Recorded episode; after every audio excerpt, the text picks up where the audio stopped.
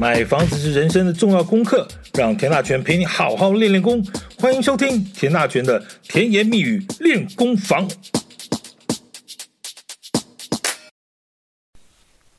先前跟大家聊过，围老改建的一个基本概念，它可以小。啊但是也不能太小，否则就没有开发效益，你也分不回去。那改建之后呢，除了空间变小之外，整个住宅品质好像感觉也没有比较好。那似乎还是大一点好。问题是大一点，人数又多一点，变数又多一点，难度又高了些。这个拿捏之间是个大学问哈。那我们今天就来进一步来跟大家聊一聊台湾的这整个房子到底有多危，有多老。啊，欢迎收听今天的田大全甜言蜜语练功房。好，我们之前聊过《都市危险及老旧建筑加速重建条例》，从字面上来看呢，就知道这个危老条例里头有两组重要的关键字，一个是危险，一个是老旧。但是老呢就不一定危险，那危也不一定老旧，那危险不等人啊，是个重点哈。但是，都市危险及老旧建筑物加速重建条例里头还有一个重要的关键字呢，就是加速。所以呢，呃，围老条例就被称为改建直通车了哈。目的就是希望让一些有迫切改建需求的呃老旧建筑物地主和这个住户呢，能够快速达成共识，就可以省去呢复杂的审查与行政程序，呃，快速送件，它就快速审核。那因为危险，大家都不能拖，所以大家抢时间。抢速度，那加速怎么个加速法？加速要有点诱因啊，所以嘞，政府就设计了高达四十趴的容积奖励，而且还有时程奖励。意思就是说呢，你越快啊，我就给你越多。那原本呢是二零一七年的五月份上路，那当时就提出一个为期三年的十趴的时程奖励。呃，后来发现呢，因为各县市政府制定施行细则的时间不一啊，像台北市啊，就晚了将近一年才提出施行细则，那当时的这个时程奖励三年呢，一不小心就拖掉一年，那后来大家就觉得根本没有办法做啊，你才刚刚弄出来，我怎么开始做？因为施行细则规范的很多是执行细节方面的东西，你没有它出来，根本无从做起嘛。好，后来呢，就在二零二零年呢，又把这个时程奖励切成了五趴的时程奖励，还有五趴的规模奖励，目的还是希望鼓励啊。再讲一句，你越快越大，我就给你越多。总而言之，你就快一点吧，哈。但是呢，这种给糖吃的政策也不能这么一直给下去，总要有个期限吧。所以之前有讲，危老条例可能会在二零二五年落日。什么叫落日？落日就是对不起啊，没糖了哈，没糖了，没有那么甜的糖了了哈。也就是说，二零二五年之后，这个加速的诱因就告一段落了。那后来又传出呢，因为实际上这个需求还是很大，尤其这个都会区的老旧房子现在越来越多，这危险因子也越来越多，所以呢，搞不好以后这个围老条例会变成一个常态性的法令。那但是呢，奖励和诱因可能不会像之前这么甜。你一定听过一些数字啊，全台湾每年有什么四百多万户，不是每年啊，就每一共有四百多万户。以前出来说是四百万户，喊了几年变成四百五十万户。你知道最新统计数字多少？有四百六十几万户的三十年以上的老房子。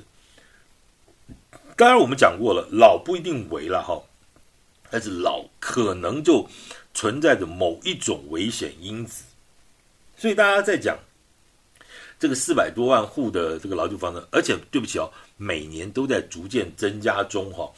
我们现在回来讲啊，就是说，如果说今天即现在是二零二三年，那你要把屋龄三十年的房子算回去的话，这就是民国八十三年的房子。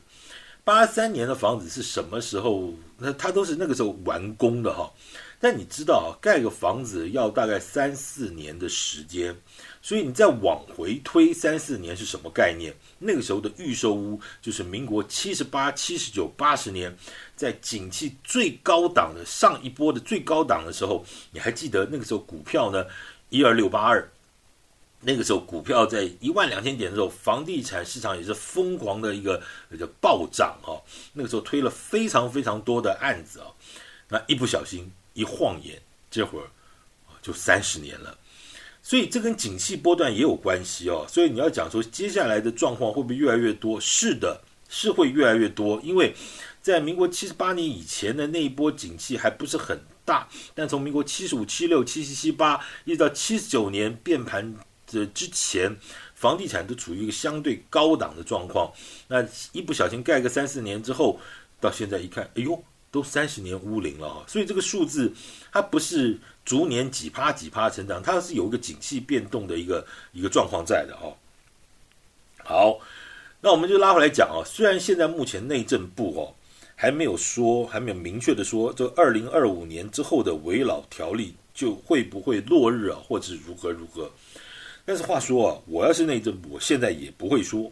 为什么呢？因为一旦我说出口了，说哎，二二零二五年我们就落日了啊，或者说二零二五年之后我们还会再继续，好，你会怎样？可能大家又插起手来，插起手来继续等。那个不要不紧呢？啊，偏偏这又这又是一个就要紧呢代志啊。所以呢，人到黄河心不死哈、哦，那到了黄河还不死心，因为总认为呢。啊，政府面对这些问题呢，肯定要处理，肯定要给糖，肯定要继续。那他就就妈等着以后看这更烂的时候，看会不会房子更烂的时候，会不会政府又有一个什么什么更好的诱因条件？所以这也很难做了。我讲实在，也确实很难做。你不给糖，大家不理你；给了糖，他就希望有更甜的糖。那等到不行了之后，不然怎样？不然就双手一摊，那你就看着办。那怎么看着办？那就只好再给糖。唉。这另入一种循环了，这其实有点困难。好好不不去谈那个，那个讲起来有点沉重了啊。我们就拉回来说，危老条例现在的状况哈。其实从二零一七年危老条例上路之后啊，其实前个一两年、两三年哦，其实整个的房地产市场上面感觉上是有很大的活蹦乱跳的一个现象。因为当时有很多人，他觉得，哎呀，这个东西其实，呃，有很大的，先不讲商机了哈，有很大，终于可以解决问题的一盏明灯。因为过去都觉得都更很难嘛哈。那危老是不是可能会比较快？那政府还有很多配套措施，比如说你来上课啊，上一点基本的课程，呃，三天我就给你一个危老推动师啊，不管是社区的或者是专业的，你就可以开始去做这件事情。于是乎呢，除了所谓专业组的，像什么建筑师啦等等之外，很多的社区住户也跑去上啊，很多的房仲朋友也跑去上。啊，上的意思就是说，哎，我们有没有机会哈？这个从老百姓的角度，我们就自己大家邻居啊啊，触头的这个街头巷尾啊，然后大家就这个揪一揪，我们大家就来改建。就后来走个两三年、三四年、三四五年之后呢，你就发现到结果好像不是这样哈。那这些成功的案例呢，其实从整体的数字来看，其实完全不成比例哈。那我今天就要来跟大家稍微分享一下，其实呢。到底问题出在哪里？那当然很多可以谈的，但是真的那个数字看起来，你就会觉得胆战心惊哦。来，到今年的二零二三年的二月中为止，哈，我们的我们讲过，这是从二零一七年的五月份就开始了，这一不小心晃了这个六年的时间，五年多了啊。六都一共申请了多少件危老案？一共申请了两千八百六十三件。六都了哈，当然你还说哎，其他什么像彰化、嘉义什么多多少少也有，但是六都毕竟还是相对比较多的量啊，占相当的量。好，总共核准了两千三百七十二件，两千八百两千八百六十三啊，核准了两千三百七十二，核准率有多少？八十二点五趴哦，你说高不高？很高吧？哦，意思就是说你来申请十件，我就让你。八点二件都通过，其实通过核准，这个其实 OK 的哦，还没完哦。这核，但是从这些核准之后呢，到真正申请建筑执照核准的，就只有一千五百一十一件。哎，这就有问题了。我准你做危老了，但是你真正申请建造而且核可的呢？却只有六十三趴，六十三点七趴，连六十四趴都不到，三分之二都不到。这其中就有八百件申请的案子不见了，到哪去了？啊，就不见了，就没有继续往下走啊。这个就是个学问哦。为什么你花了这么大的力气去申请危老改建，而当重建计划合可了之后呢，你却又不申请建造，这不是同样一件事情吗？因为，因为跟大家报告一下，你要申请围老改建，你前面要准备这个重建计划，它其实就非常复杂了。建筑师要画图，大家分配也要谈好了，然后呢，呃，很多财务试算的东西，不管有没有建商做或者大家自己做，你可能银行各方面你也要谈了，一切都准备就绪了，你。起码有个重点嘛，你是百分之百哦，你是百分之百同意才可能送这个所谓的重建计划书哦。好，好不容易前面这些建筑师画的图，大家沟通开会搞到百分之百没有少一个都不行，都都有了。结果呢，居然居然又不申请建造，你重建计划左手拿到，理论上右手就是去申请建造啊，准备要改建了。那为什么没有？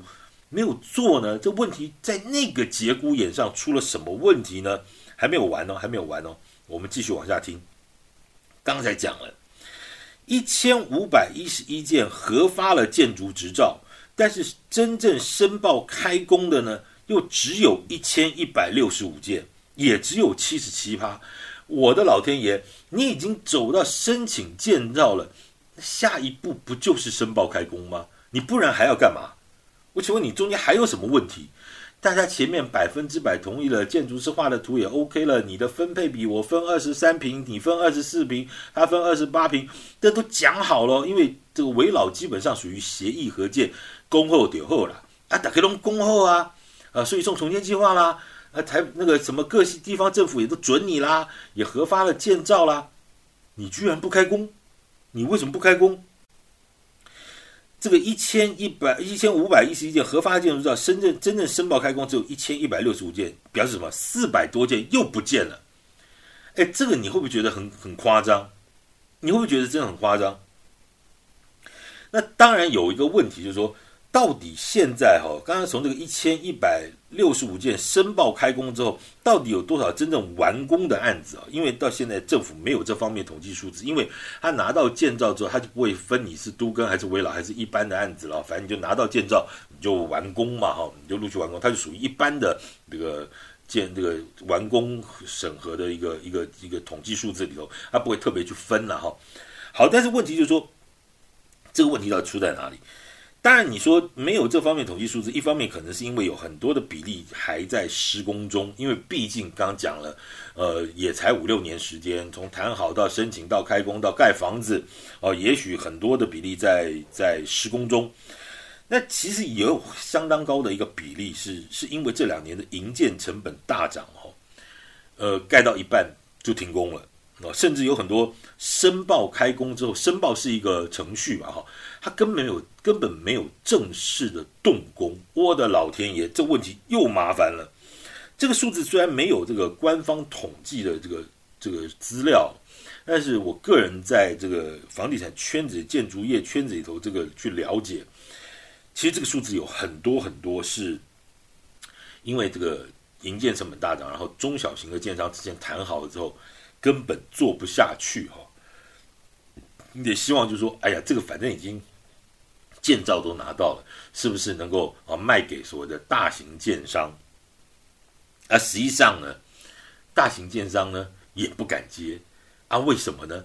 因为你之前谈好的条件，我现在要照单全收，这个有没有困难啊？而且也许你三五年前谈的那个营造成本。到了这两年之后，哎呦我的天哪！你之前抓十八万，现在可能二十五万，我根本不可能做啊。然后你要出厂呢，就算不赚钱，还是有相当的一些成本，我还是得吞了啊。这建设公司中大型建商，那做也不见得赚不赚得到利润，那不做呢，那就不做算了。那对于那些之前开发的很辛苦的中小型建商来说，那更苦更痛苦。就做下去呢，这个不见得能赚钱，但是不做呢，就肯定连成本都拿不回来，所以就变得就卡住，卡住就停停工。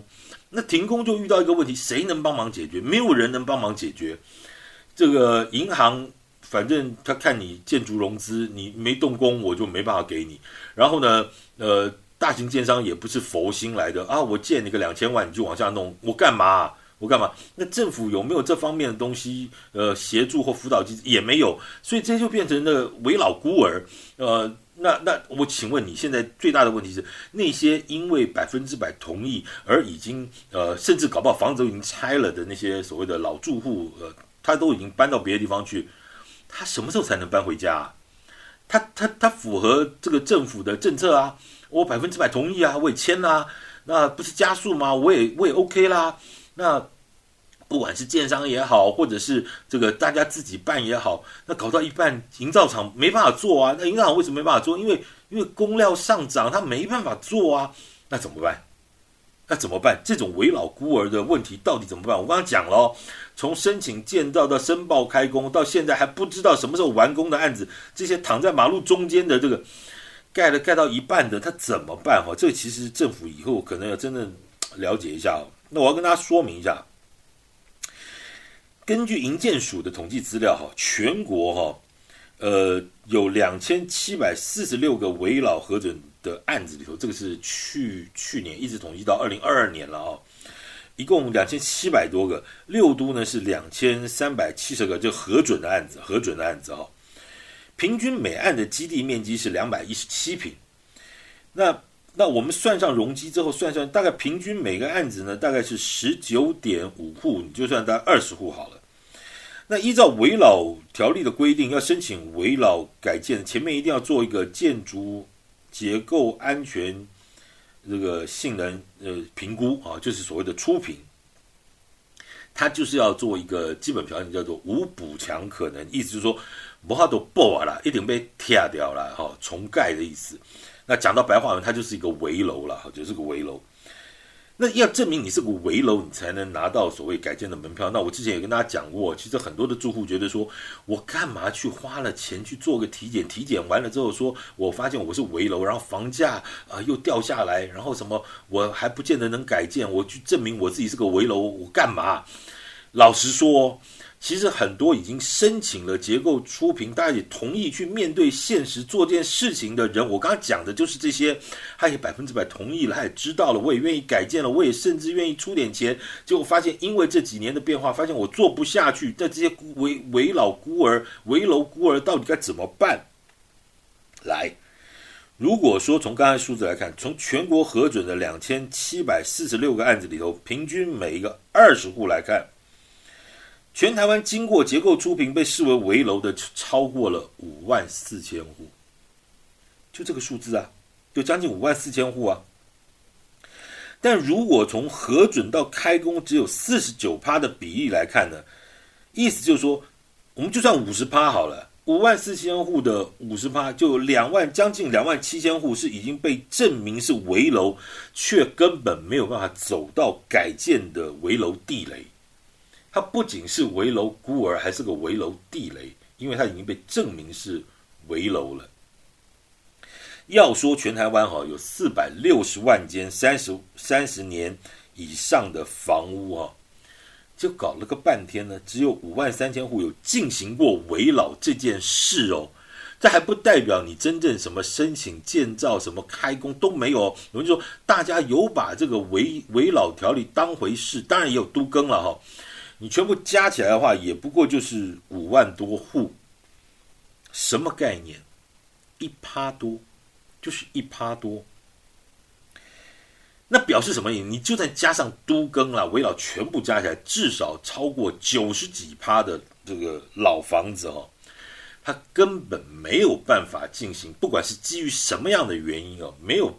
没有执行过，甚至也没有办法推动过这个围老或都更的事情。